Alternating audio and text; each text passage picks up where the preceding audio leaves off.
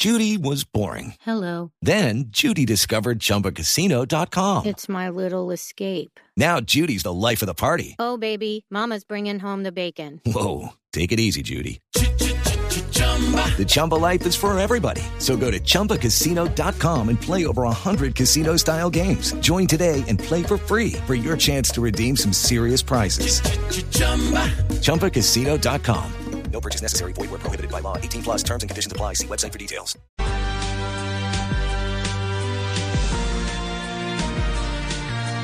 Bienvenidos, siete en punto, como les había prometido. Aquí está, Felipe, buenos días, el resultado de la encuesta de Inbamer. Pues, Estamos eh, midiendo, Néstor, Felipe, a los principales, a todos los candidatos, los que están en la alfombra de las candidaturas presidenciales, y aquí hay nombres nuevos. Está medido, bueno, algunos nombres ya muy conocidos de la opinión pública, Sergio Fajardo, Gustavo Petro, Marta Lucía Ramírez, pero también hay nuevos jugadores. Medimos a Alejandro Chara, Federico Gutiérrez, a Tomás Uribe, a Juan Carlos Pinzón. Aquí están los resultados. A Humberto de la Calle. Néstor, esta encuesta va, tengo la impresión, va a ser formalmente el arranque de la de las de las campañas políticas para las elecciones Inevitablemente, del año inevitablemente, Felipe. Es decir, esto ya es una foto a hoy, por supuesto. Las encuestas lo hemos dicho en múltiples eh, oportunidades, pues es una foto de un momento determinado, de una situación determinada y, y por supuesto eso es lo que refleja. Pero ya por los trinos que estamos viendo de Petro y de otros No, pues políticos, una gran expectativa, como usted sabe. póngale la firma. Esto arrancó hoy en forma la campaña presidencial. Estamos a un año de las elecciones y esa es parte de la importancia de esta encuesta. Me acompaña Juan Roberto Vargas, que es el director de Caracol, de Noticias Caracol en Caracol Televisión, con quien hacemos esta encuesta. La encuesta la hace la encuestadora Inbamer para Caracol Televisión y para Blue Radio. Juan. Roberto, buenos días. Néstor, muy buenos días a usted, a todos los oyentes de Mañana Blue y, y comparto plenamente la, la tesis de, eh, de Felipe que esta encuesta que genera mucha expectativa es prácticamente la largada de la El campaña. pistoletazo. Claro, Néstor. Y, y lo que usted menciona, tal vez un dato relevante, es que por primera vez se mide a Tomás Uribe como una potencial figura de- del uribismo de cara a las elecciones. Pero tiene muchísimos datos, tiene Ya les voy a dar el resultado porque aquí hay un nombre, Gustavo Petro, que es el gran ganador. Sin duda. y una ciudad, Bogotá, que es el gran fenómeno político en este momento. Martín Orozco es el encuestador de Inbamer, gerente de Inbamer. Martín, buenos días. Néstor, buenos días a usted y a todos los oyentes. Resultados, mucha atención. Intención de voto. Si las elecciones fueran hoy, ¿usted por quién votaría? Gustavo, Gustavo Petro, Petro. gana con el 38.3. Es la primera vez que Petro supera la tercera parte de la intención de voto. Petro siempre se ha movido entre el eh, 28 33%. Aquí hay una disparada notable. En noviembre, Martín, que fue la última encuesta que hicimos hace cinco meses, Petro estaba en 25.9%. Sube 9 no, 12 sube puntos, 12 Néstor. puntos, exactamente. 12 puntos largos porcentuales. Sube a 38.3. Segundo lugar, ya le voy a preguntar, Martín, ¿a qué atribuye usted? Ya vamos a hablar de los tiempos de la encuesta, le voy a preguntar a qué atribuye ese crecimiento. Sergio Fajardo, en segundo lugar, 15.9%. Pero Fajardo, a diferencia de Petro, baja, baja cuatro puntos y medio. Estaba en 20.5, cae a 15.9. Marta Lucía Ramírez, si usted tiene en cuenta, Felipe, lo que estaba Petro, 25.9, contra Fajardo, que estaba en 20.5, la diferencia era entre los dos de 5 puntos porcentuales. Sí. Ahora la diferencia De es de 23. mucho más del doble. 23. sí. De 15 a 38, 23 puntos porcentuales. Tercer lugar en intención de voto, Marta Lucía Ramírez, con 11.8%, pero ella también baja, estaba en 18.7. Cuarto lugar en intención de voto, Alejandro Char, 6.1. Estaba en 5.5%, ya lo habíamos medido una vez. Luego Federico Gutiérrez, exalcalde de Medellín, que estaba en 6.7 y cae a 5.2. Sexto, Tomás Uribe, primera vez medido en esta encuesta, no había sido medido antes, aparece con 4.6% de la intención de voto. Luego Juan Manuel Galán, que está en 4.4%, luego Humberto de la Calle, que está en 4%, luego Jorge Enrique Robledo, el senador que tiene nuevo partido político, se llama Dignidad, 3.7%, y en último lugar, Martín, en esta encuesta, 1.3%. ¿Qué significan, don Martín Orozco, de Inbamer, estos resultados de intención de voto? Néstor, lo primero es resaltar lo que usted dijo al inicio. Petro se dispara, estaba en 26% y ahora están 38, 12 puntos más. Y la razón de esa disparada se atribuye principalmente a tres regiones. Bogotá, donde ya había sido fuerte y ahora tiene más del 50% de la intención de voto en dicha ciudad. Es decir, si las elecciones fueran en Bogotá, como usted dijo esta mañana, Petro ganaría en primera vuelta. En el Caribe llega casi al 50 también y en el suroccidente, pues, del país igualmente. Digamos que tiene la región con más debilidad la cafetera, que ahí está la presencia de Sergio Fajardo y de Federico Gutiérrez, y en el centro oriente, pues Fajardo y Marta Lucía también le hacen contrapeso, aunque también lidera la intención de voto ahí. Entonces, en regiones ganan todas menos en en Cafetera y Centro Oriente, pero la distancia que le toma al segundo, que es Fajardo, en Bogotá, Caribe y Suroccidente, es mucho más amplia que, que digamos, la, la, la, que ellos tienen en algunas otras regiones. Pero, Martín, perdóneme, acláreme una cosa, porque usted dice que no gana ni en Cafetera ni en Centro Oriente. Yo tengo aquí en la encuesta, Petro gana también en la zona cafetera, gana en todas las regiones. No, señor, en, la, en, Sergio Fajardo, en la zona cafetera, tiene el 21% Sí, pero en la zona centro-oriental gana Gustavo Petro, ¿verdad? Sí, señor, gana Gustavo Petro, en segundo lugar eh, Marta Lucía, muy cerquita a Fajardo, en la centro-oriente. En, la zona cafetera, ¿cuál es la zona cafetera para estos efectos? La zona cafetera son los departamentos del eje cafetero y Antioquia. Ok, que ese, eh, ese dato es muy importante, es decir, Fajardo solamente le gana a Petro en su departamento Antioquia, mm. y ahí están metidos los otros tres departamentos que son Risaralda, Quindío y el departamento de Caldas, pero obviamente eh, la, la joya de esa encuesta es el departamento de Antioquia. Digo por ser el más grande, porque es el departamento que tiene el mayor número de votantes. Allí gana Sergio Fajardo con el 21.2% y Petro no aparece ni siquiera segundo. En segundo lugar, en, si se da cuenta, en Antioquia. Segundo, Federico Gutiérrez. Tercero, Gustavo Petro con el 17% en su intención de voto. Esas diferencias regionales son muy llamativas, ¿no? Eh, porque, pues digamos, uno preguntaría, bueno, ¿por qué en una región piensan o actúan o tienen esas reacciones políticas tan distintas que en otras? Si en general, digamos, la situación del país es más o menos la misma en todas partes y tenemos el mismo gobierno y etcétera. Y, ese análisis eh, regional, pues es eh, muy interesante de por qué en unos sitios, digamos, calan más unos mensajes, mm. unas ideas, unos valores a eso me Refería, a eso me refería Héctor, con que el fenómeno Martín, aquí el gran fenómeno político de esta encuesta, Juan Roberto, es Bogotá. Claro, en Bogotá, en Bogotá, Petro ganaría, si las elecciones fueran hoy, digamos, en, el escenario vuelta, hipotético, en Bogotá, Petro ganaría en primera vuelta con el 52% de la intención de voto. Mm, Néstor, y ahí, Bogotá se ha convertido con el paso de los años en una ciudad muy de izquierda. Sí, y tiene, hay, hay dos datos, ayer eh, viendo la encuesta anoche con Martín, eh, dos datos que, que, llaman poderosamente la atención. Usted habla del que en la única donde no gana es en, eh, en café. En la zona cafetera. Zona cafetera. Pero le va a raza tanto en Bogotá como en Caribe y en suroccidente. Entonces, en Caribe, pues todos los departamentos de la, de la costa caribe colombiana, y en suroccidente, eso le hace como Cauca, Valle del Cauca y Nariño entre otros, mm. que yo creo que también es un dato que no es menor, porque incluso ahí sube muy por encima de lo que había marcado en la medición acuérdese, de Hablamos de Petro. Acuérdese, Juan Roberto, que Sergio Fajardo había ganado en Bogotá. aquí en Bogotá en las elecciones del 2018 pero pero Fajardo no tiene la misma connotación de izquierda que tiene Gustavo Petro. Digo, por eso aquí... Aquí en Bogotá... Lo de, lo de Bogotá como fenómeno es un giro, es un viraje grande. Bogotá se está volviendo, o se volvió, no sé desde qué momento, Martín, si usted lo tiene calculado, si usted lo tiene eh, en el mapa, una ciudad claramente de izquierda. Sí, no, incluso desde las anteriores elecciones, Néstor, y, y coincide, pues, perdón que le meta aquí un dato adicional, pero es para el análisis coincide con que Bogotá y el suroccidente, que es donde está mejor Petro, son justo las dos zonas en donde las personas desaprueban más al presidente y, a los políticos en general de la centro derecha.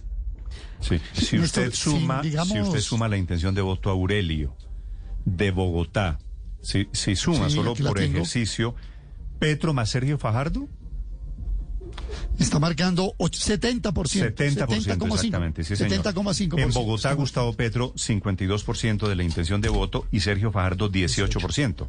Claro, y eso se puede concatenar, Néstor, con muchas otras opiniones que la encuesta tiene alrededor de situaciones del país en las que Bogotá está marcando toda una pauta. Sin demeritar a las demás regiones, por supuesto, pero Bogotá está marcando un punto clave en estas elecciones.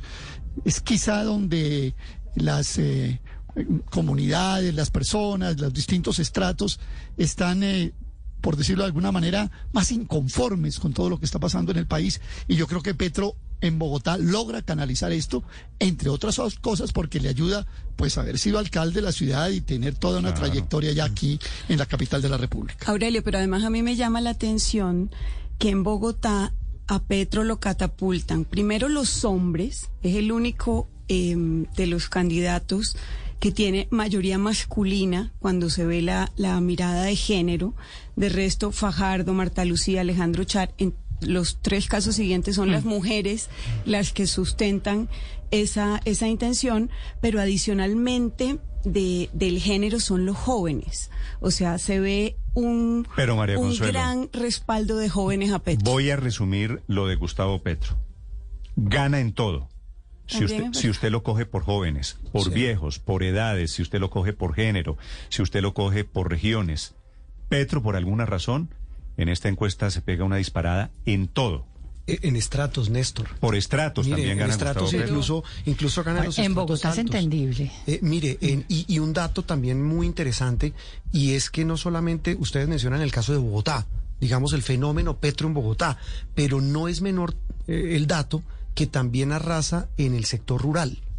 Es decir, no, que habitualmente no lo hacía, pero en el sector rural tiene una intención de voto marca de 48.5, que también es un dato, repito, importante para, para este análisis. Pero a mí no me parece es que no se extraño que gane. Petro de esa manera, porque es que si uno mira la- el ramillete de candidatos que se están midiendo, pues el único de izquierda es Gustavo Petro. Uno podría decir que Jorge Enrique Robledo también, pero Jorge Enrique Robledo está un poquito bajo el paraguas del grupo de Fajardo y entonces se anula su, su, condición de izquierda. Eh, entonces, realmente la gran ventaja que tiene Petro ha subido mucho por la espuma de la reforma tributaria, pero esa espuma es coyuntural. Pero se va a mantener fuerte es porque está solo en la izquierda, mientras que en la centro derecha y la derecha hay una cantidad de candidatos y eso es la cuota inicial Ya para voy, ser presidente. ya voy a contar cómo le va a los candidatos por afiliaciones políticas, Martín, porque estamos midiendo también aquí una eventual consulta de candidatos de la centro derecha. Para unos oyentes que me comienzan, que me comienzan a aparecer a decir, ¿y por qué no midieron a fulanito? La verdad es que hay 60 precandidatos presidenciales hoy en Colombia. Estamos midiendo a los Pero, de visibilidad y por sectores ya le voy a decir cómo está la izquierda y la centro derecha, Álvaro. An- Antes de pasar al tema regional, sí, Bogotá es clave, pero lo que explica mejor las cosas es la zona cafetera. En la cafetera, donde Petro siempre estaba muy por debajo, ahora le gana a Marta Lucía Ramírez y empata con Federico Gutiérrez. Solo lo supera Sergio Fajardo. Eso en territorio totalmente conservador o uribista, o tal. ese progreso muestra eh, de verdad lo que está pasando. O sea que no es solo Bogotá, las ciudades grandes en el mundo siempre son más progresistas, eh, más independientes, pero en, terre- en territorios tan de un sector como el uribista, ese ascenso es impresionante. Sí, el acento es, sí. Y usted puede suponer, Bogotá en algún momento, Felipe, yo no lo recuerdo, Bogotá era una ciudad uribista. ¿No? En algún momento, claro. En, en algún momento, yo supongo que en el año comienzo del gobierno de Álvaro Uribe. Eh, bueno, aquí en esa época ganó Uribe y gobernaba Enrique Peñalosa. Y ahora la verdad es que hay una disparada. Me dice un oyente con razón, Felipe, el que gana la primera etapa no gana la carrera. No gana la carrera casi nunca, no sé. Aquí de momento les estamos diciendo quién va ganando Sí, esta esto es lo etapa. que Sí, la esto- foto de hoy. la- es la foto de, de- de hoy 22 de abril. Eh, ¿Cómo esté la foto en la próxima, dentro de cinco meses? Pues no lo sabemos. Es que eh, esto, esto, esto cambia radicalmente. Acuérdese que ya en el pasado hemos visto, también en esta misma encuesta y en otras, que lidera un candidato y finalmente no es el que gana. Esto, esto cambia, pero lo de hoy es Bueno, la prueba, la, la prueba de que, de que esto cambia, Felipe, es que en el año 2018 eso cambió. Si usted coge, coge la encuesta, yo no sé si usted la tenga a la mano, Aurelio, la encuesta respectiva. Sí, Néstor, aquí la tengo. De hace cuatro años, es decir, año 2017, cuando estábamos comenzando la carrera por la presidencia para el 2018. Vargalleras. Claro, era claro. Germán Vargas. En mayo del 2017, y ponteaba Germán Vargalleras en ese entonces con el 21,5%, segundo iba Gustavo Petro con el 14% y tercero Sergio Fajardo con el 10%. Y un dato adicional, Iván Duque no figuraba en la encuesta. Claro, no, no aparecía. Claro, y eso mismo, eso mismo había pasado. Duque, Duque, en ese momento era un senador, uno más del uribismo, y él comienza a meterse en la carrera, es en diciembre del 2017. 17, cuando se hace la encuesta del Centro Democrático. No, cuando hacen la consulta, la, la asamblea del Centro Democrático. Una, una encuestas y consultas. Ah. Sí, con encuestas y después consultas. Mm. Néstor, pero hay una pregunta que es importante. Con base en esto mismo que estamos diciendo de mayo de 2017, hay una, eh, me surge la inquietud, eh, no sé, eh, la siguiente. ¿Esta es el voto definido de los que ya definieron votar? Porque ya todo el mundo decidió por quién votar hoy en esta foto o aquí hay una masa de indecisos y la encuesta lo que muestra es el 37 entre los que esa han es dicho una, que sí. Esa es una buena pregunta para hablar de las condiciones, la ficha técnica en este punto que estamos hablando de intención de voto. Martín, esta es gente que ya tomó la decisión. ¿Qué tanto puede cambiar esta intención de voto en la medida en que vayan pasando los meses y nos acercamos a las elecciones del próximo año? Lo primero, Néstor, es que sí, son las personas que responden en la encuesta que van a ir a votar el día de las elecciones, porque recordemos a los oyentes que en Colombia el voto no es obligatorio y por ende, pues el primer dato que hay que estimar es cuánta gente va a ir a votar. Y esos que dicen que sí van a ir a votar, les preguntamos por la intención de voto por cada candidato y, y de esa manera, pues tenemos el dato real. También lo que dice Aurelio es cierto. Nosotros retiramos de las bases a los indecisos porque en nuestra experiencia de, estos 50 años pues que llevamos trabajando en esto, hemos podido comprobar que los indecisos tienden a repartirse más o menos en proporciones iguales. Entonces estos datos son mucho más cercanos a la realidad porque eh, a, estas alturas cuando uno ingresa los, los indecisos a, los porcentajes, pues eh, de alguna manera pierde cuál es la preferencia del electorado. Ahora, falta que se decanten quiénes son los candidatos de cada segmento político. Usted tiene razón, María Consuelo, en que hay aquí una cantidad de intención de voto que se podría juntar. Por ejemplo, no, vamos además muy disperso el centro y, la derecha, como, decir, eh, como, mencionaba Luz María. Es, un escenario en donde confluyen, primero, lo compacto de la izquierda con, con Petro y lo disperso del centro y la derecha. Adicionalmente, una percepción de que todo está empeorando, o sea que claramente el péndulo se inclina para el que no está gobernando. Y el pesimismo generalizado, mm. pues por la situación del el COVID. Camino, el, el dato de mal camino es, se dispara también. Me dice una oyente. Directamente proporcional a este resultado. Una pesimismo total. Una oyenta, eh, como dice Maduro, Héctor, con razón. Las pandemias y las crisis históricamente derivan en virajes ideológicos y en los gobiernos.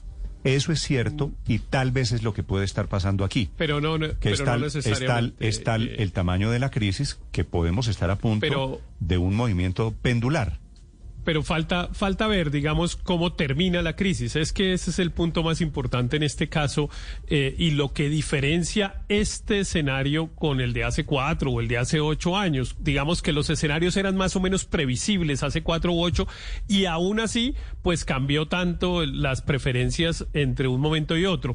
Pero es que en este caso ni siquiera sabemos en dónde vamos a estar parados en febrero del año 2022. Si vamos a estar en un momento de crisis muy grave o, si por el contrario vamos a estar en un momento de más de, euforia porque estamos saliendo de la crisis, que es lo que pasó siempre después de las crisis. Si usted mira eh, al final del siglo de perdón, de la Primera o de la Segunda Guerra Mundial, pero especialmente por ejemplo con lo de la Primera, lo que surge es una gran euforia. La gente está en un punto en el que como sobrevivimos y hay que celebrar.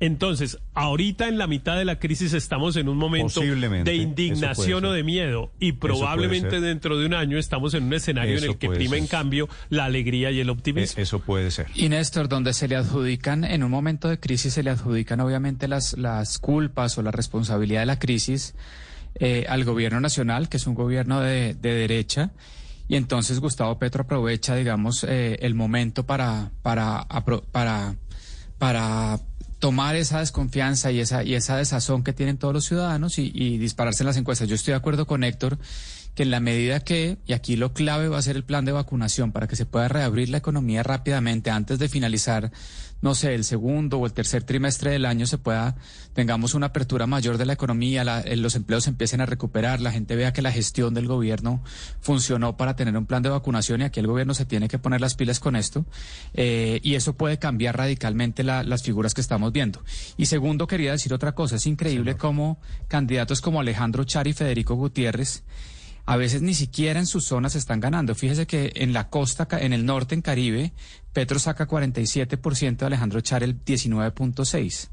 Y en la zona cafetera, que es la zona donde Federico Gutiérrez es fuerte, casi que empata con Petro. Entonces, eh, incluso en las zonas donde estos dos candidatos, Alejandro Char y Federico Gutiérrez, deberían ser muy fuertes para comenzar, eh, Petro casi que les está ganando o empatando con Esa es una buena observación. Martina, ¿qué atribuye usted que le vaya tan regular a Alejandro Char en su zona? De local en el Caribe? Sí, lo primero, Néstor, es que Petro siempre ha tenido buena eh, aprobación en, en, la costa. Y lo segundo es que Alejandro Char fue alcalde de Barranquilla y el área pues, que, que nosotros denominamos costa incluye todos los departamentos de la costa. Entonces, de alguna manera, aunque Alejandro Char tuvo algo de impacto, pues, en, eh, digamos, comunicacional en esos otros departamentos diferentes, pues su, su, su función fue eh, específicamente en el Atlántico y en Barranquilla. Martín. Néstor, yo quisiera decirte ahí que también es posible que, todavía Alejandro Char no ha iniciado propiamente una campaña, es decir, ha sido muy tímido, que sí, que no. Sí, entonces... pero es muy conocido, padre, es decir, Alejandro Char saca en el Caribe apenas un poquito menos del 20% de la intención de voto. Mm. O sea, esta es una de las sorpresas eh, eh, para mí. Yo pensé que, Alejandro Char iba a arrasar en la costa, también yo. yo creí que también. Pero además de eso hay que decir, Néstor, que allá Petro, de alguna manera Petro, viene en campaña hace cuatro años, ¿verdad? Y entonces lleva mm, unas ideas, lleva unas propuestas más conocidas aún en la costa y eso hace que tenga más acogida. Y, mire, padre, y Néstor, eh, no, no me quiero anticipar a los escenarios que usted va a plantear, pero sobre el caso puntual de Char y, la costa, en un eventual escenario de segunda vuelta enfrentando a Petro con, con Char, en la costa caribe, eh, Petro le saca más de 20 puntos. Mm. en una, en una eventual. No me quiero adelantar, pero, pero, se me adelantó. Escenarios de segunda vuelta. Para reafirmar esa, eso que le va Aquí están los escenarios a propósito, Juan Roberto, de segunda vuelta. Y básicamente lo resumo, Felipe diciendo, Petro gana en segunda vuelta. Si las elecciones de segunda vuelta fueran hoy, le gana a cualquiera. Le gana a Fajardo 52-42. Mm. Le gana a Marta Lucía Ramírez, en caso de que digo, este fuera el escenario, ellos mm. fueran los finalistas. Le gana a Marta Lucía Ramírez 55-37. Le gana a Federico Gutiérrez 61-31. Le gana a Humberto de la Calle 62-30. Le gana a Alejandro Char 64-27. Se lo estoy dando en orden en la medida en que se amplía la diferencia entre el primero y el segundo. Le ganaría a Tomás Uribe 65-26. Es decir, 20 pues, 40 puntos. 40 puntos. 40 puntos. Pero Néstor, es que eh, eh, esta encuesta hay un dato que sorprende y es que, el, o no sorprende, pero, pero digamos, explicaría eh, la posición de, de ganador de Petro en todas las circunstancias.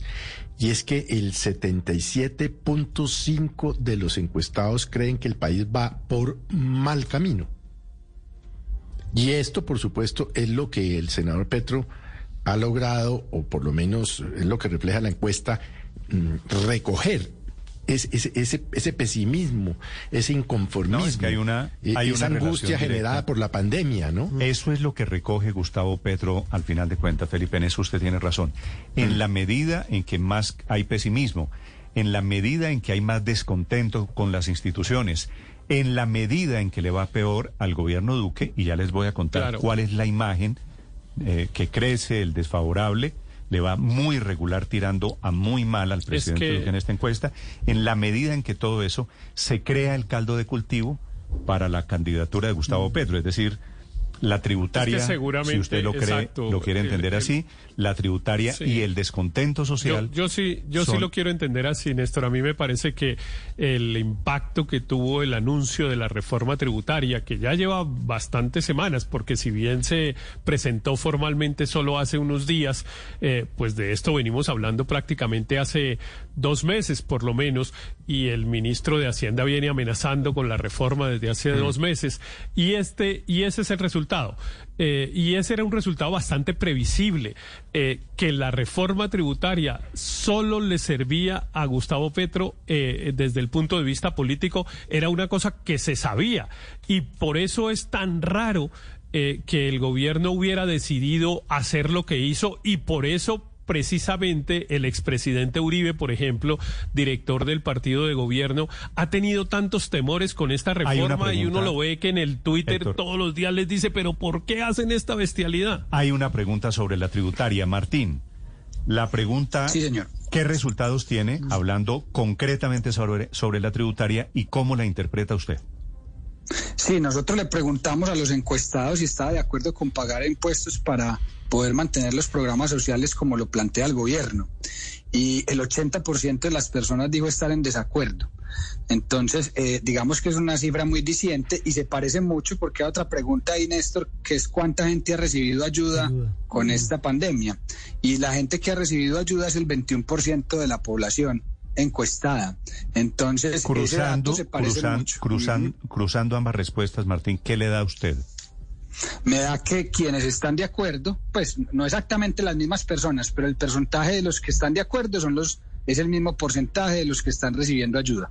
Y también ahí, Martín, eh, se, puede... O sea, quieren las ayudas y quieren la tributaria los que van a recibir las ayudas o los que eventualmente están en el objetivo de, de, recibir programas asistenciales del gobierno. Néstor, y, uno lo puede traducir eh, con el, dato que da Martín, que quienes dicen que no han recibido la ayuda son los que dicen, porque en la pregunta fuimos muy cuidadosos en decir...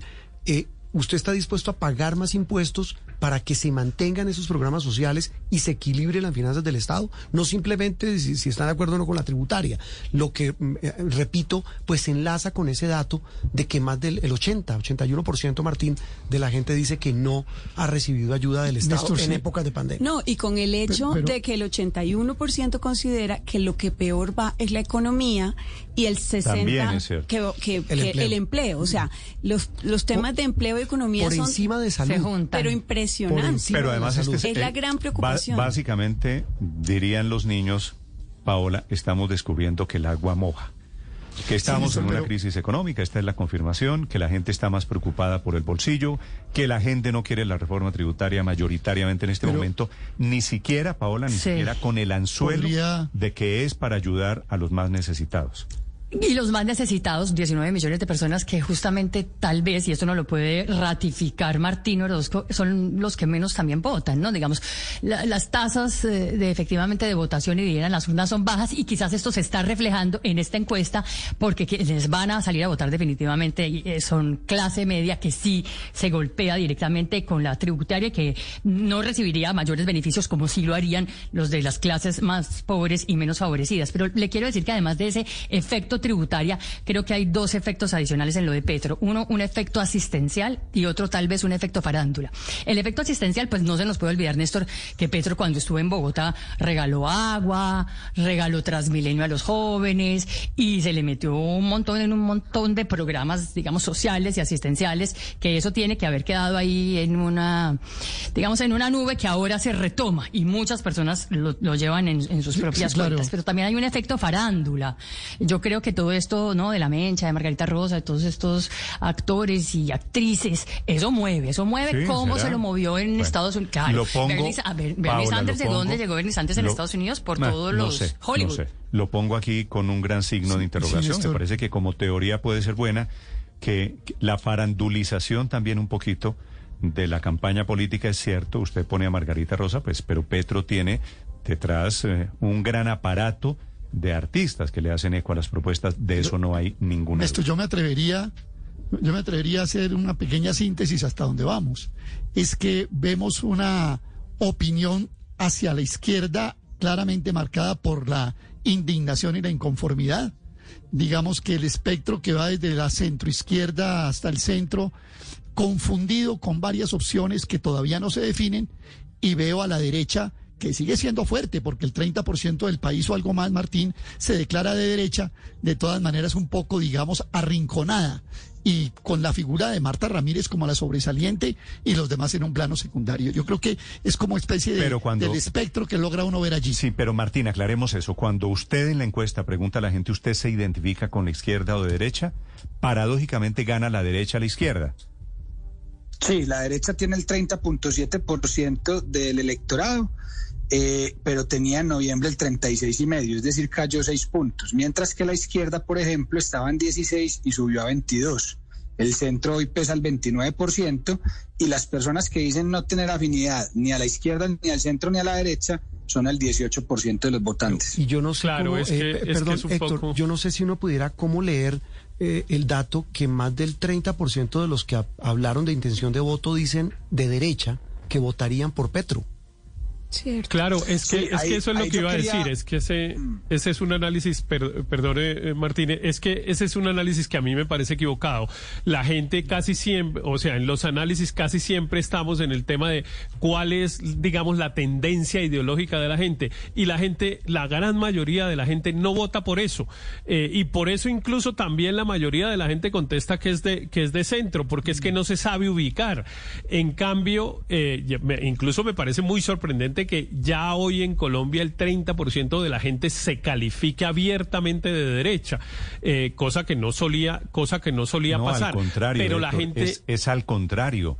La gente era mayoritariamente de derecha. Está bajando hace, el porcentaje. pero- pero digo, yo me refiero a cuando no solía pasar, digo, hace 10 años. Eh, ese es un hecho nuevo, esa es una herencia del uribismo, digamos. El, el- la derecha estaba en el closet en Colombia, nadie se quería hacer llamar de derecha. Eh, bueno, y todavía hay algo de eso. Mire usted que el propio presidente Duque se hace llamar de centro Ah, y se quiere llamar de centro pasa- porque a la mismo- gente le da. Lo mismo que la pasa gente con no la izquierda. Usted, usted, pues vea candidatos de izquierda diciendo que no, que ellos son de centro. claro. Todo el mundo claro, claro, claro, pero, el centro. pero, pero mi punto es, los ciudadanos no escogen, un, un porcentaje muy alto de los ciudadanos no escoge de acuerdo con esas tendencias ideológicas, sino lo que cada uno representa de acuerdo con su sentimiento y su emoción en su momento. Yo puedo ser de derecha Claro, y no llamarme exacto, de derecha. Héctor. Pero Petro, pero si Petro bueno. representa la indignación o, o el temor del momento, pues yo voto por él independientemente de Sí, la que gente sea vota por personas. Claro, pero independiente- vota por personas Sí, más que por independiente, partidos. Es la explicación O tendencia de por qué- política. No, claro, de por qué, Juan Roberto, usted tiene razón. Hay votantes de la izquierda que apoyan a Marta Lucía Ramírez. Poquitos, pero los hay. Sí. Y hay votantes de derecha que votan. Pero por lo que sorprende, Petro, ¿no? Néstor, Un poquito difícil. Lo que sorprende, Néstor, es la altísima votación, la altísima Es que no hay votación. no es partidos. No es para nada despreciable de, de Gustavo Petro en, la, en, los, en quienes se consideran de derecho. Yo entiendo que lo que dice Héctor, la gente vota por personas, por ideas, por programas. Ojalá votara mucho más por, por- por programas que por, que por figuras políticas o por, o por caudillos. Pero sí sorprende en la encuesta un porcentaje altísimo de, la, de las personas que se consideran de derecha votando por por Gustavo Petro. Entonces, hay algo acá que la, o la izquierda está muy dispersa y no saben que no saben Señor, quién está ahí. señor. O, y la izquierda sí está muy concentrada en Petro. Martín Orozco de Inbamer. Sí, para, para apoyar esa discusión, Néstor, con números, es, es cierto que Gustavo Petro tiene el 21% de intención de voto en quienes se consideran de derecha, pero lo que ocurre ahí es lo que dijo María Consuelo hace un rato, y es que eh, todos los demás candidatos, es decir, los que se denominan de centro o de centro izquierda y los que se, denominan de centro o de centro derecha, están eh, divididos, pues, eh, o sea, la baraja de opciones además de Petro, es de todo el resto de, de, movimientos. Entonces, en la medida en que esos movimientos no concreten cómo van a ser las alianzas y quién va a ser la figura definitiva de cada uno, es muy probable que Gustavo Petro siga liderando estas encuestas. No, y la otra cosa, Martín, es con la precisión que usted hacía de que se sacan los indecisos de la muestra, pues también lo que se empieza a mover acá es a partir de la campaña. O sea, la, la, la pregunta es si estos números lo que hacen es agitar a favor o en contra de la foto que tenemos hoy.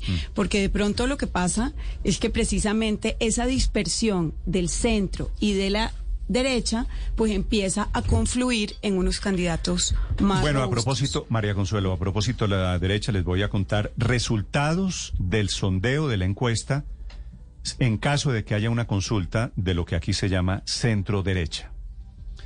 Resultados son los siguientes, Martín. Si se presentan Sí. a una consulta Marta Lucía, Federico Gutiérrez, Alejandro Char, Rodolfo Hernández, Tomás Uribe, Enrique Peñalosa, Óscar Iván Zuluaga, Juan Carlos Pinzón, Dilian Francisca Toro, Paloma, Paola Holguín y Rafael Nieto, para quienes estaban preguntando por Rafael Nieto.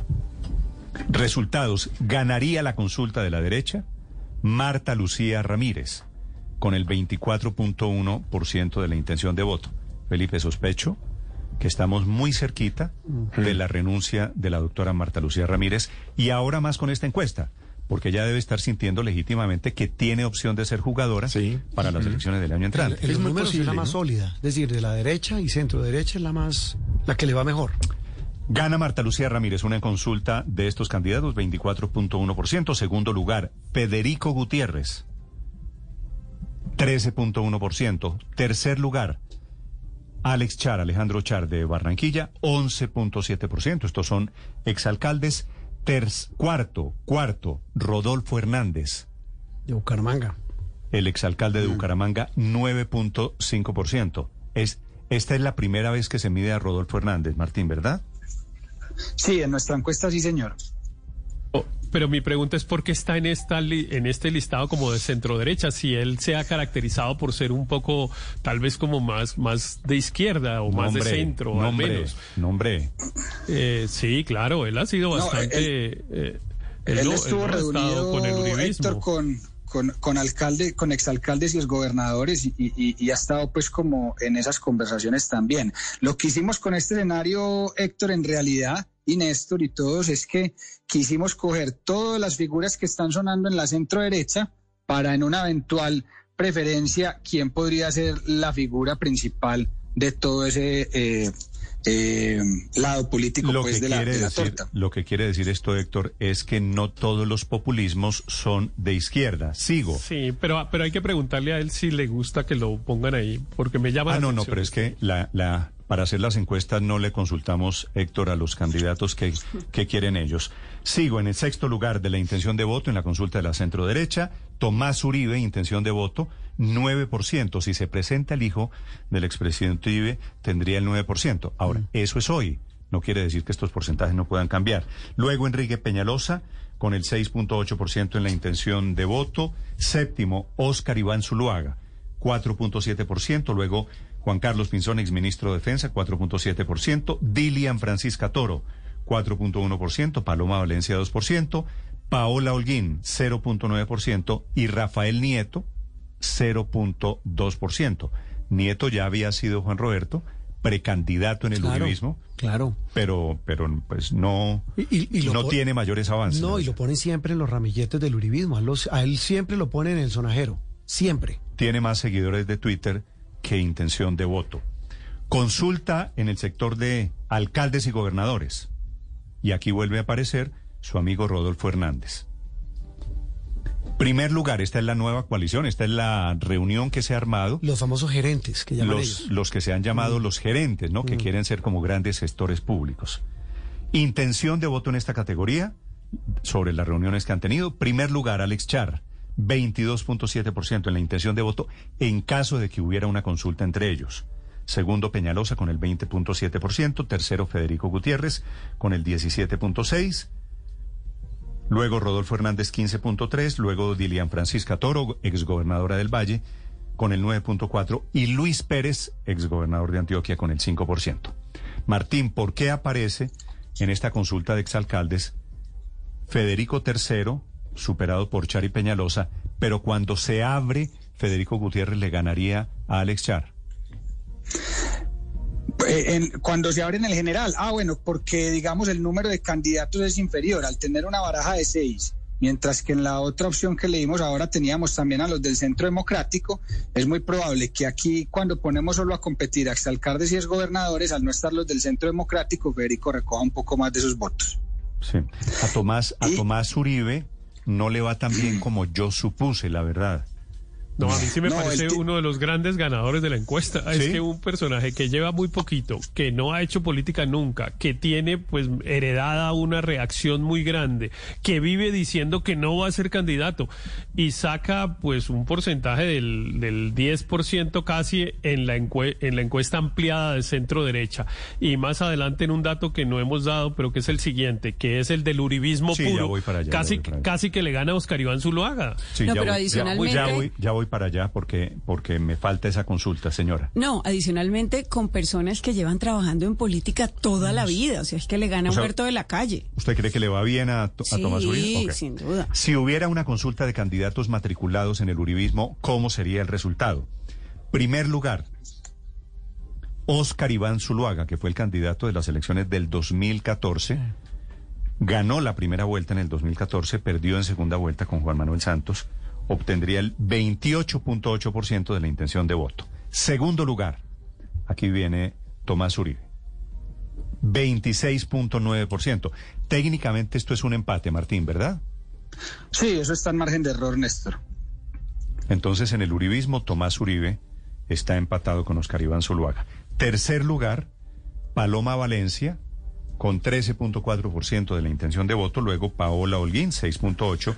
Y Rafael Nieto, metido en una consulta del uribismo, en el quinto lugar, con el Pero 6.3% quería, de la me, intención de me permite, Néstor, preguntarle a Martín si hay algún filtro para que las personas contesten esta pregunta. ¿Solo las contestan los que dicen ser uribistas o alguien o escogen entre los distintos escenarios o cómo es eso? En Lo que hacemos, lo que hacemos, Héctor, es que a quienes dijeron que sí iban a ir a votar, le hacemos también esta pregunta y quienes no se sienten afines a votar en esa elección dicen, no, vea, yo no votaría en esa Ah, consulta y entonces la base es menor y se, Mm. y se retiran pues más o menos la mitad de las personas. Claro. Ah. Mejor dicho, le preguntan a los que a los que están ahí metidos. En cada una de las consultas es lo mismo. Consulta conservadora. ¿Me iba a decir algo de Tomás Uribe, Felipe? No, es que eh, para complementar lo que lo que iba a decir o estaba diciendo María Consuelo, es que Tomás Uribe a mí me parece el palo de la encuesta, porque por todo lo que explicaba Héctor, aparece por encima de candidatos que han hecho carrera política por 10, 20 o 30 años, Juan Manuel Galán, Humberto de la Calle, Jorge Enrique Robledo. Es decir, eh, para una persona que no es candidato, Pero que no ha hecho política y como decía Héctor que, que no que no que dice que no va a ser presidente es realmente Sí, pero sorprendente Felipe, que haya esa intención Felipe, de voto por la, él. Pero- en la intención de voto abierta, no en la consulta. En la abierta, le recuerdo, Tomás Uribe Cuatro, aparece solamente con el 4.6% de Sí, la pero intención. es que solamente para una persona que no ha hecho política y que esté por pero- encima de Jorge pero de la que Robledo, llevamos que ha hecho política Pero no, 30 no, años, no, Humberto de la calle. se de la que gana llevamos- Humberto de la calle. de la que llevamos pero- pero usted no hablando puede- meses. de- Pero también le- eso es efecto medios. No. Ustedes hablaban del tema farandulero en, en un momento en el efecto Petro. En Es el de la farándula del otro lado. Puede ser eso, que lo han puesto a sonar, lo han puesto en los Claro. medios. Voy a preguntarle a los oyentes Es la- qué imagen Pero tienen de Tomás es la farándula, es la farándula del otro lado, Sí, Néstor. exactamente. Estoy Pero, de lado y pero la De verdad números. es esto. Eh, Hay algo importante, será- Néstor, de perdón un Tomás Uribe en Martín. cuanto a números. Señor, Sí, señor. ¿qué, qué, Martín? Ya, ya voy, Aurelio. ¿Qué me quiere decir de, Mar- de Tomás Uribe? Que, no, que Tomás Uribe, digamos que es una sorpresa también en niveles de conocimiento. Él dice que lo conocen, lo conocen el 62% de las personas y de ese 62 sí hay que rescatar que hay, hay un tema negativo y es que el 32 opina desfavorable y tan solo el 19 opina favorable. Entonces, aunque es una sorpresa que marque números en, en intención de voto, porque como dicen, es muy reciente, de todas formas, con un nivel de conocimiento por encima del 60, tiene una opinión favorable muy baja. Es más, la Claro, opinión a- su- allá- desfavorable. La opinión desfavorable iba yo, obviamente es heredada también. Claro, allá iba yo. es que ¿será que Colombia va a repetir el que diga Uribe ahora por el hijo de Uribe? Yo creo que la encuesta está mostrando que eso no va, que eso no va. Es que es el hijo de Uribe. Entonces antes era el que diga Uribe y con el que diga Uribe nos fue pésimo. Entonces ahora va a reemplazar pero al usted que le mete Uribe, Aurelio, el hijo de eh, Uribe. Eso la- ya, eso ya, No, es, es- esa no. frase corresponde a sus afectos. No, no, a, es a que usted está no le gusta, pero esto es lo que está demostrando. Es lo de que todas está formas, diciendo Martín. Gústele a usted, Aurelio, o no. Tomás Uribe pero- puede, si quisiera, puede ser jugador.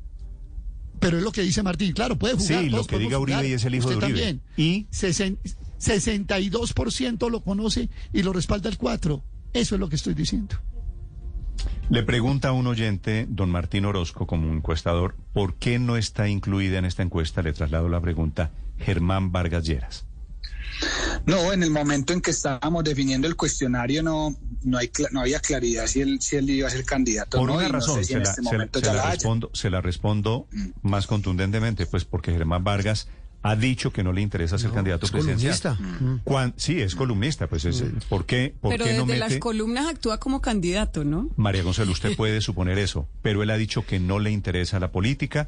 En el momento en que se meta Martín, el momento en que se Sí. meta Germán Vargas, Claro. lo medimos. Claro. Germán Vargas. Claro. A- al menos Y- no le y de interesa todas formas, Néstor, pues la sigue haciendo Y ahí tenemos el dato de conocimiento y- e imagen favorable. Germán Vargas tiene un 74 de conocimiento hoy, de eso 35% es desfavorable y 27% favorable.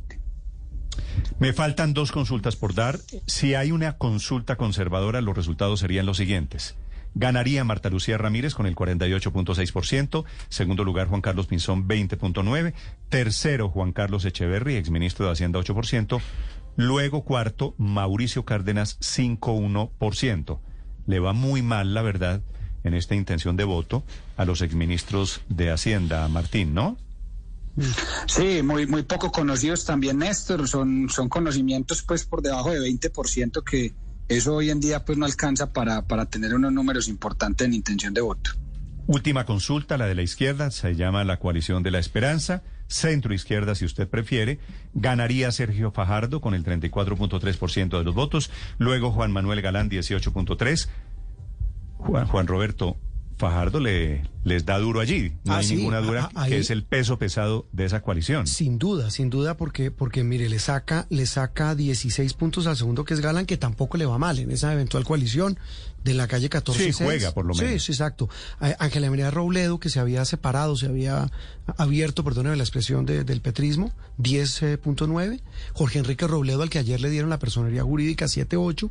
Y Camilo Romero, que pues tiene una, el que el exgobernador de Nariño, muy baja recordación nacional, él está empezando a hacer pinitos, marca 6.2. Pero, pero Néstor, falta una más.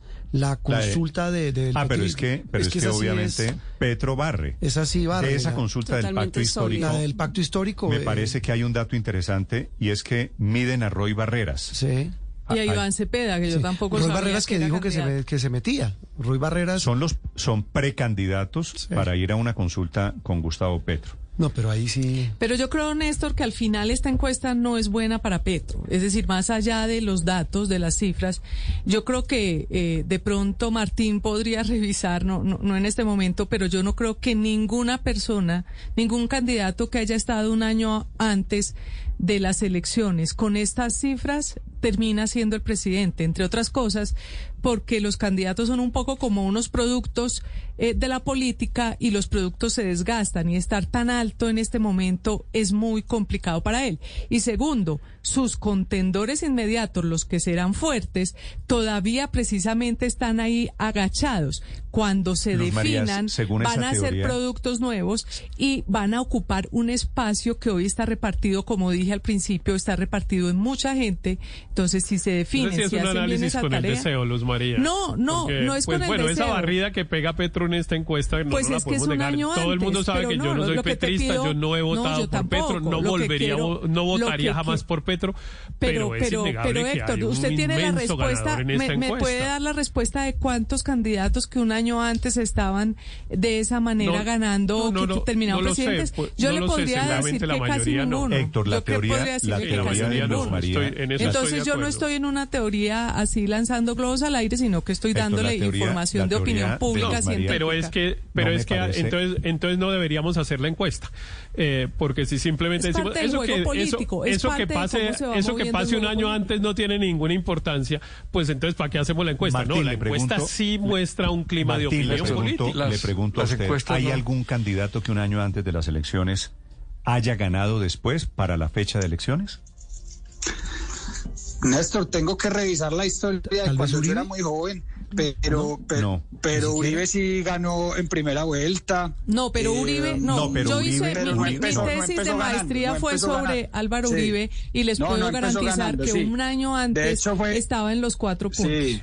Sí, Uribe Exacto, comenzó, Uribe Uribe fue un comenzó a crecer sí. apenas meses, semanas antes de las elecciones del año Encabezaba 2002. Serpa, sí, Acuérdese que Serpa en diciembre recibe, Sí. entre otras cosas, el apoyo de Germán Vargas Lleras. Todo el mundo presumía que iba a ganar Horacio Serpa y se metió Luz María en eso, tiene razón.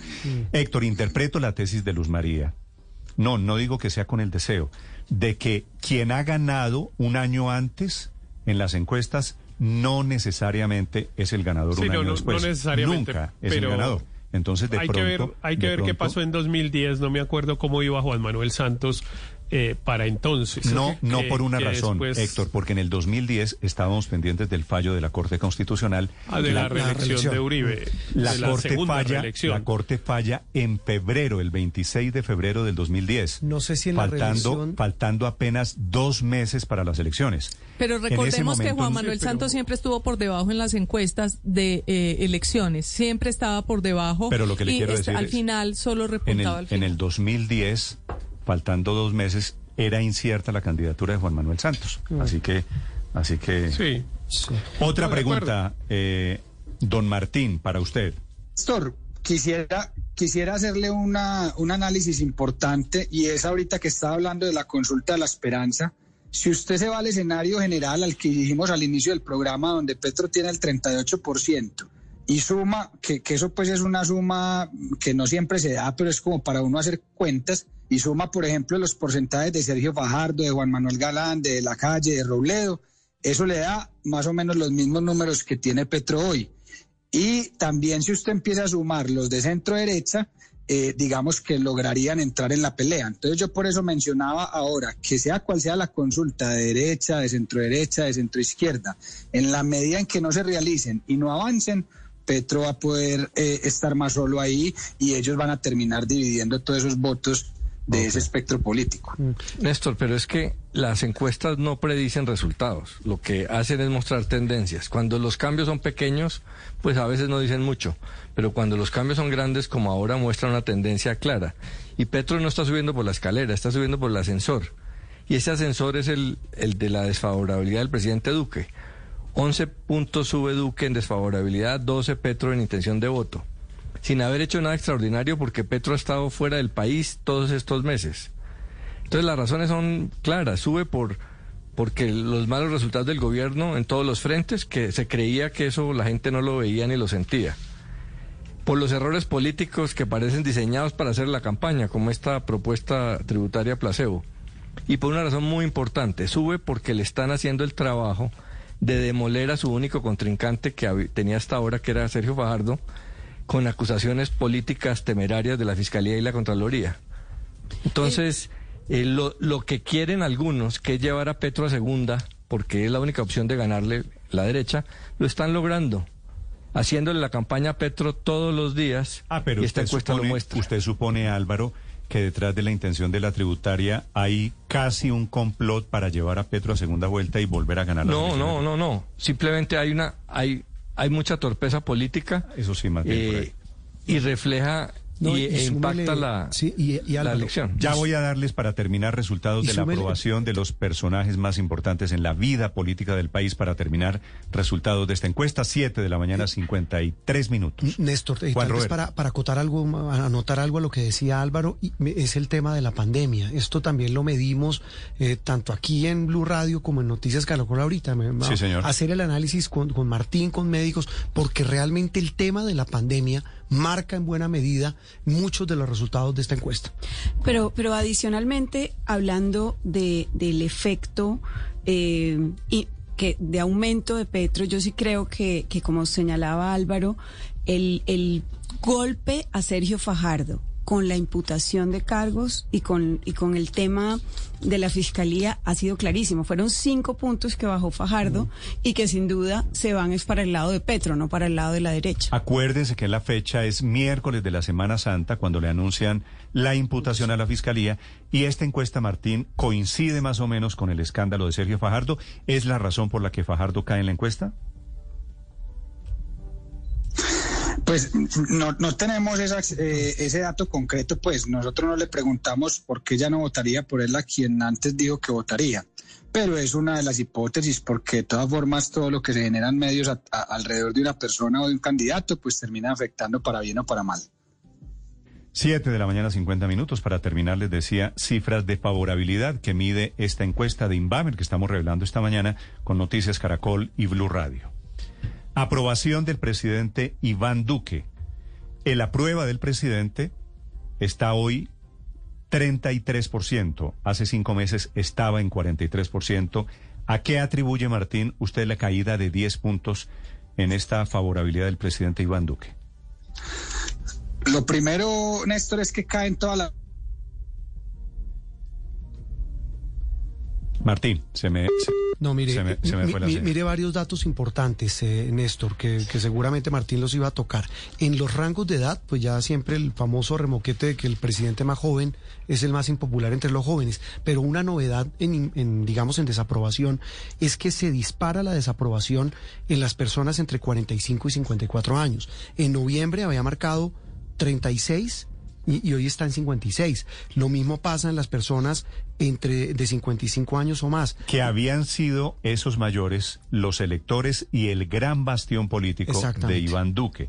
¿Sabe y es, que, y es allí donde cae. Que la inseguridad puede estar también haciendo mella, porque veo que antes, en la, en la anterior encuesta, más del 50% de las personas se sentían seguras. Ahora menos, menos de 40%. Pero hay, otra, pero, hay un tema muy fuerte geográfico aquí la imagen del presidente Duque, la desaprobación del presidente Duque llega en Bogotá, oiga esta cifra, yo creo que Martín no había habido un presidente tan impopular en Bogotá.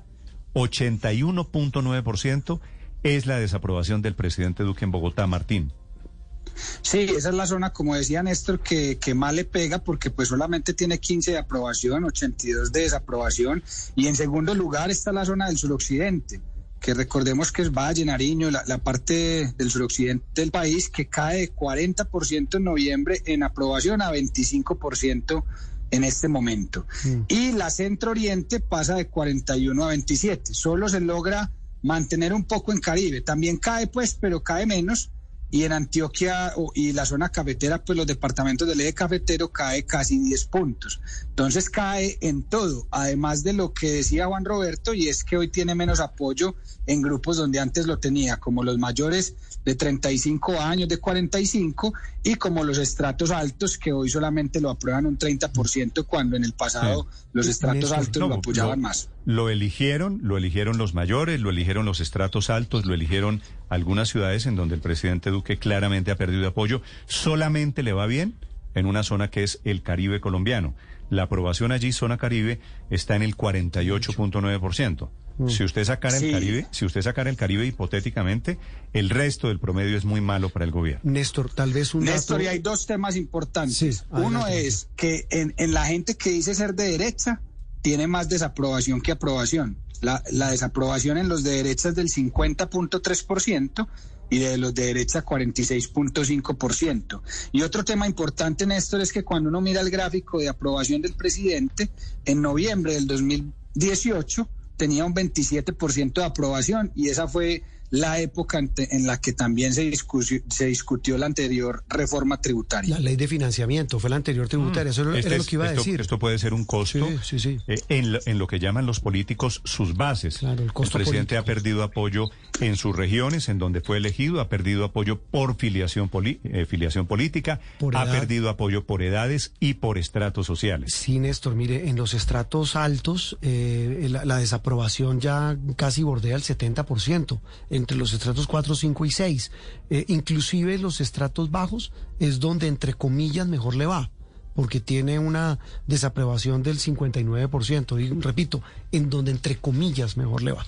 Me hace una pregunta muy interesante aquí un oyente, Felipe, si la desaprobación del presidente Duque en Bogotá puede estar relacionada con el activismo y con las críticas permanentes de la alcaldesa Claudia López.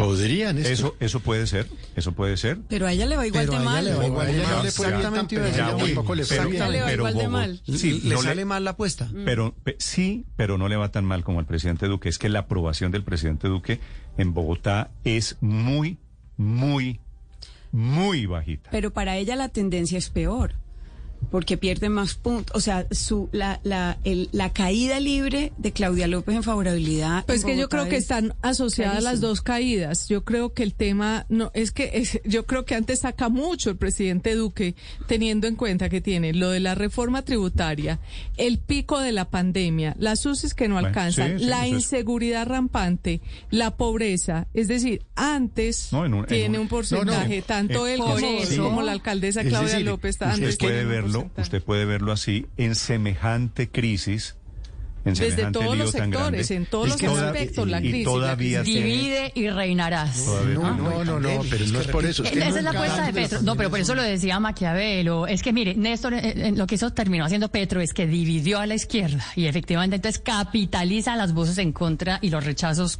frente a Claudia López. Y también tiene a la derecha totalmente dividida y atomizada, como venimos diciendo a lo largo de esta conversación.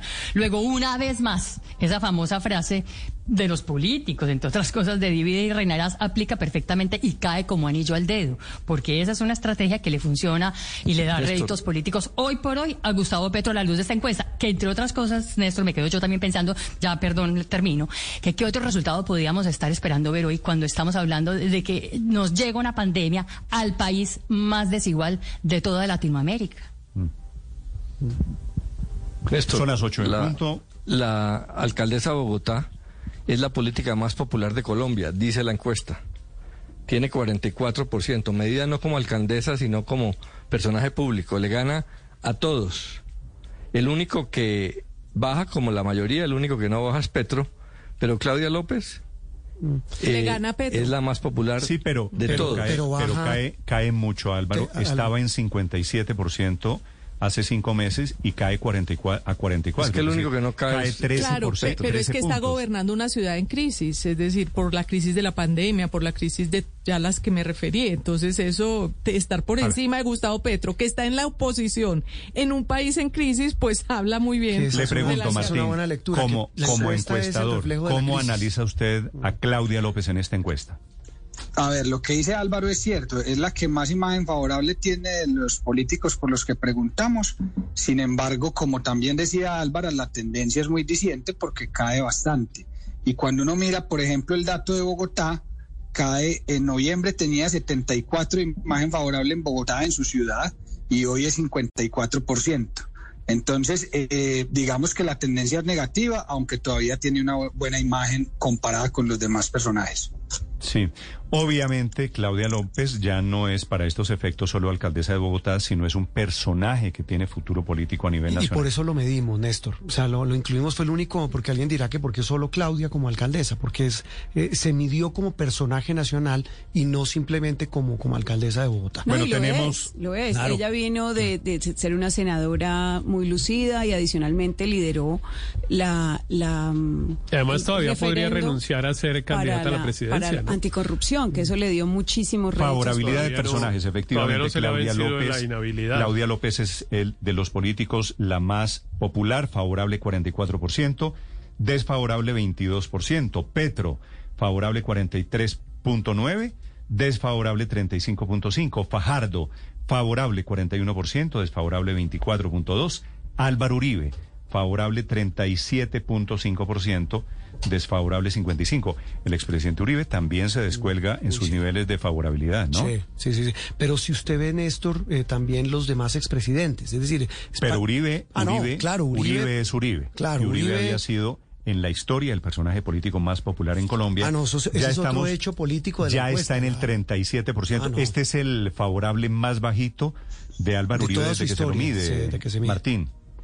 Sí, a nivel nacional, es decir, en esta muestra que recordemos que incluye toda la población urbana y rural, la representa, eh, es donde más bajito ha estado. Yo no había visto una cifra más bajita que esa y también coincide mucho con las zonas donde eh, tiene debilidad el presidente Duque, es decir, en, en Bogotá, y en el suroccidente. Ahí es donde tiene Álvaro Uribe también las notas más bajas. En la época de la presidencia, Uribe era de 70 y pico, de 80%, se fue de la presidencia de 60% y comenzó a bajar y hoy está en 37.5%. Obviamente hay un desgaste notable allí. Pero duró mucho el teflón. Juan Manuel Santos, favorable 35.6%, desfavorable 56%. Humberto de la Calle, favorable 35.9, desfavorable 23. Marta Lucía Ramírez, favorable 32, desfavorable 33. Galán, Juan Manuel, favorable 30, desfavorable 99. Peñarosa, el exalcalde de Bogotá, favorable 27, desfavorable 36. Oscar Iván Zuluaga, favorable 20%, desfavorable 29. ¿Está vivo, Martín, Oscar Iván Zuluaga para efectos políticos? Pues sí, ante, ante digamos, la, la, falta de información sobre que posiblemente vaya a ser el centro democrático y que a quién vas a incluir. Eh, finalmente metimos a Oscar Iván eh, y efectivamente, es la, uno, es la figura más conocida del centro democrático y dos, es quien mayor intención de voto tendría en esa consulta específica del centro democrático. 8 de la mañana, cuatro minutos, resultados de la encuesta de Inbamer. Martín, una última, una última pregunta. Ficha técnica para cumplir con los requisitos legales. Muy importante, Néstor. Esta es una muestra que se hizo en territorio urbano y rural, 1.008 encuestas en total, margen de error del 3,09% y recolección de los datos del 13 al 19 de abril de 2021. Es Martín Orozco, gerente de la firma Inbamer, que hace la encuesta para Noticias, para Caracol y para Blue Radio. 8 de la mañana, 5 minutos. Martín, gracias. ¿Cuándo hacemos la próxima encuesta? Eh, pues a, hay que coordinar, Néstor, pero yo creería que en dos o tres meses yo, yo le, podríamos yo le estar agosto, midiendo nuevamente, de, sí. sí, exactamente. Desde Okay. que coincida con el con el con el año de gobierno, ¿cierto? Ahí podría Sí, ser sí, una buena fecha, sí, sí, señor. Eso sería lo ideal, pero dependemos del factor billete. Don Martín Orozco, muchas gracias. Muchas gracias, Néstor, a ustedes que estén bien. Feliz día. Juan Roberto, gracias. Néstor, a usted en minutos vamos a estar hablando en, en Noticias Caracol porque esta encuesta tiene mediciones muy interesantes sobre temas puntuales. El coronavirus. Sí, salud. Eh, mañana en la mañana vamos a tener el tema, un capítulo especial sobre economía tributaria, bolsillo, eh, la crisis económica. Y el sábado inseguridad, porque hay unos datos los que ma- mencionaba Luz María de seguridad muy Mm. y el domingo tenemos especial. Y el domingo a las 7 de la noche tenemos el gran especial, Ok. ya con todos estos resultados eh, de esta fotografía, como ustedes lo han denominado, eh, que toma Inbamer para Noticias Caracol y Blue Para los oyentes que quieran verla en su integridad, para quienes están preguntando por sus candidatos, por sus preferencias, la encuesta la colgamos a partir de este momento en la página, José Carlos. Sí, señor, en blueradio.com ya está. Para que ustedes puedan verla, desmenuzarla, analizarla. 8 de la mañana, 6 minutos en Mañanas Blue. Judy was boring. Hello. Then Judy discovered ChumbaCasino.com. It's my little escape. Now Judy's the life of the party. Oh, baby, Mama's bringing home the bacon. Whoa, take it easy, Judy. The Chumba life is for everybody. So go to ChumbaCasino.com and play over 100 casino style games. Join today and play for free for your chance to redeem some serious prizes. ChumbaCasino.com. No purchase necessary. Void where prohibited by law. 18 plus terms and conditions apply. See website for details.